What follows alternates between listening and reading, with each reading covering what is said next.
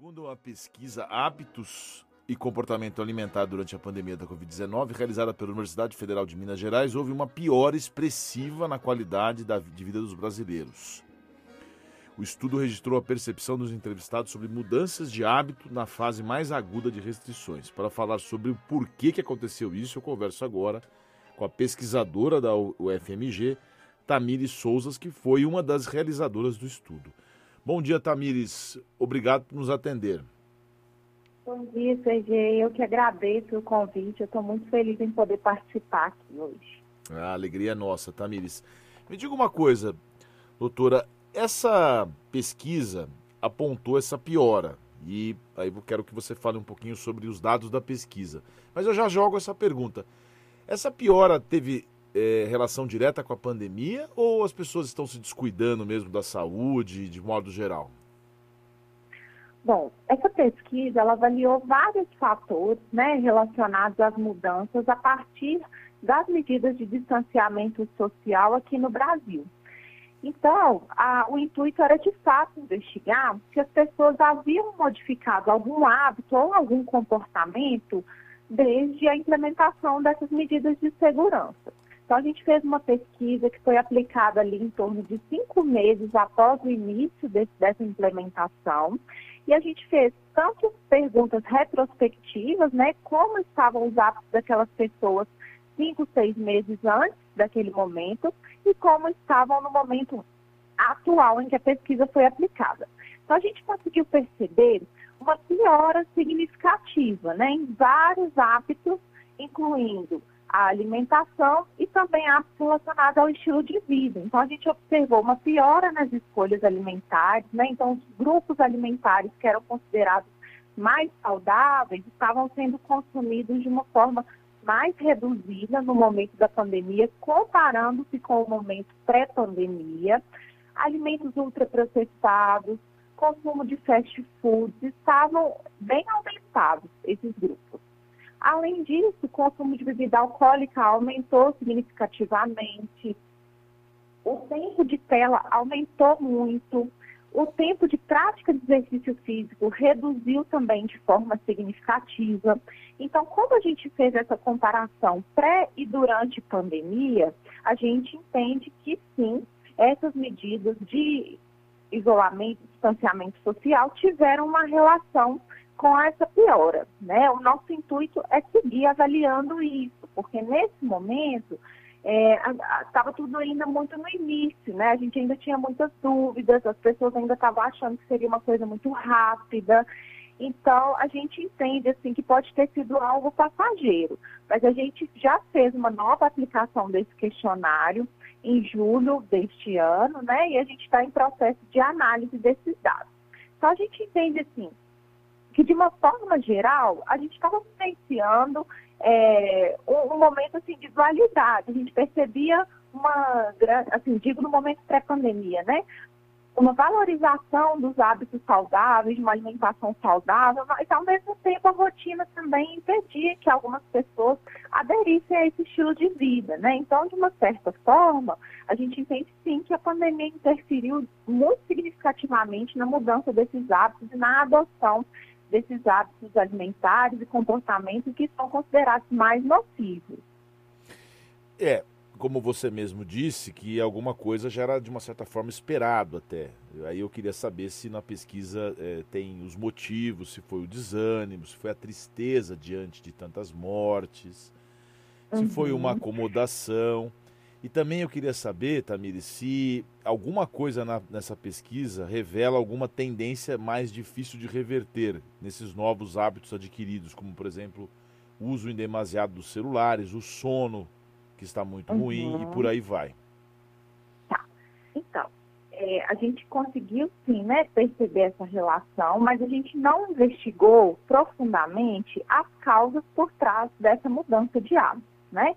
É, além dessa questão, a gente conseguiu avaliar, por exemplo, percepção do aumento do tempo de trabalho, estresse percebido. Então, a gente conseguiu também ver uma correlação, uma associação, né, entre essas questões que são mais relacionadas à angústia, né? É, aumento de tempo de trabalho dentro de casa, com tarefas domésticas, a própria questão da tela, que já era algo super esperado, né? A partir do momento que os trabalhos ficaram remotos, o, os estudos, né? A gente com certeza esperava esse aumento, mas essa própria questão, é, mesmo nos momentos antes da pandemia, né, já existia essa relação do tempo de tela excessivo com o aumento do estresse percebido, com a redução da prática de exercício físico, com as piores escolhas alimentares.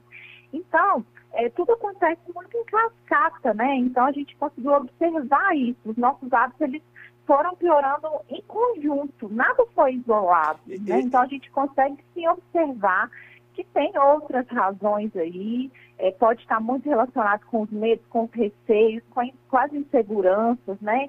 É, uma parte da nossa pesquisa, a gente, são dados ainda não publicados, mas a gente investigou é, o consumo de comfort food, né? Aquele termo que a gente usa para a escolha de alimentos que trazem conforto. E aí muitas pessoas relataram escolher determinados alimentos porque lembravam de algum familiar, porque trazia um certo conforto, porque trazia uma certa calma, porque tinha ali uma relação emocional com aquela comida, né? Então a gente percebe que sim, não é algo superficial. Não é mudou porque, né, está diferente a rotina. Mudou porque está diferente a rotina, mas também porque tem vários outros fatores. E a gente tem pesquisas, assim, tanto no Brasil quanto uma tendência mundial mesmo, de observar que no momento da pandemia, é, realmente essas questões emocionais ficaram muito afloradas, né? Então, mais uma vez, é um conjunto mesmo de fatores. Esse tempo de tela, esse tempo de tela que você menciona é a tela é a tela da, da internet, computador ou celular. Não tem aí incluído também os streams, né? Acho que muita gente na pandemia é, ficou uhum. muito tempo vendo série, porque também não podia sair de casa, e aí uhum. uma coisa leva a outra, né? A série leva ao fast food, a comida e a inanição. Sim. Então, assim, foi um, conjunto, né? A gente é, investigou o uso de telas e dispositivos de uma forma geral. E aí esse número, né, no, no período pré-pandemia, ele era de seis horas e meia, que é algo que já é alto, mas se a gente for realmente incluir tudo isso, né, tempo de trabalho, quem trabalha em escritório, é, tempo de lazer, né, é algo que está ali dentro de uma média esperada. Esse valor, ele subiu para mais de 10 horas no momento da pandemia. Então, a gente imagina que sim, inclui, né, um período muito longo aí do dia, e realmente inclui tudo que envolve telas e dispositivos. Então, Mas tem também um lado bom, né, doutora? Tem um lado bom nesse uso de tela, assim, pelo menos um lado só, que é essa questão das uhum. reuniões virtuais, as pessoas às vezes pegam de um extremo ao outro da cidade de São Paulo, no trânsito, aí aprenderam agora uhum. que também tem o, o trabalho remoto. Não tem um lado bom nisso também? E era a maneira que as pessoas tinham no momento de estar em contato com outras também, mesmo numa situação de, de não trabalho, né? Então, por isso que a gente fala que é algo que a gente já esperava esse aumento, né? Mas, infelizmente, a gente tem a, os benefícios e os malefícios de tudo que está relacionado a hábito de vida, né? É, tanto que quando você me perguntou sobre a dificuldade de retornar né, ao mais próximo assim, do normal ou mais próximo do saudável, é, realmente os hábitos que exigem uma constância, eles vão sim demorar para para a gente retornar para um nível ali que seja considerado adequado. Então, é, quando eu menciono exercício físico, alimentação, são hábitos que eles podem se consolidar a partir do momento que são mantidos, né, a médio é, e longo prazo. Então, a gente demanda aí é, várias outras adaptações fisiológicas e de rotina para conseguir fazer com que eles se mantenham de uma forma saudável. Então, acredito que vai ser o maior desafio. É, é, às 9 horas e 11 minutos, nós estamos ao vivo com a Tamiri Souza, pesquisadora da UFMG. Eu fiquei pensando aqui, seria muito injusto, Tamires, falar sobre vitimismo, sobre é, as pessoas às vezes pegam né, uma situação na vida assim, falam, não, agora está tudo ruim, então eu não vou, eu não vou me esforçar, até porque a gente passou por uma das maiores tragédias da história mundial, que foi essa pandemia. Mas é, uhum. eu queria te perguntar qual foi o corte, o recorte utilizado para realizar essa pesquisa, e se, se isso, se, em percentual, né? em percentual você já mencionou, mas é, essa reversão ou essa maneira de encarar tudo isso, teve um dado assim do tipo, ah, eu já não estava bem mesmo, então agora que eu não estou bem, então eu não vou, não vou me esforçar. Uhum. É, a gente não teve é, essa observação específica, sabe? Não teve essa relação direta, né? Até porque a gente observou essa modificação. Então, no período pré e durante, a gente conseguiu perceber essas alterações. A nossa esperança é que essa segunda fase esclareça um pouco melhor, né? É, esses nossos dados, para a gente entender se realmente tinha algo desse tipo.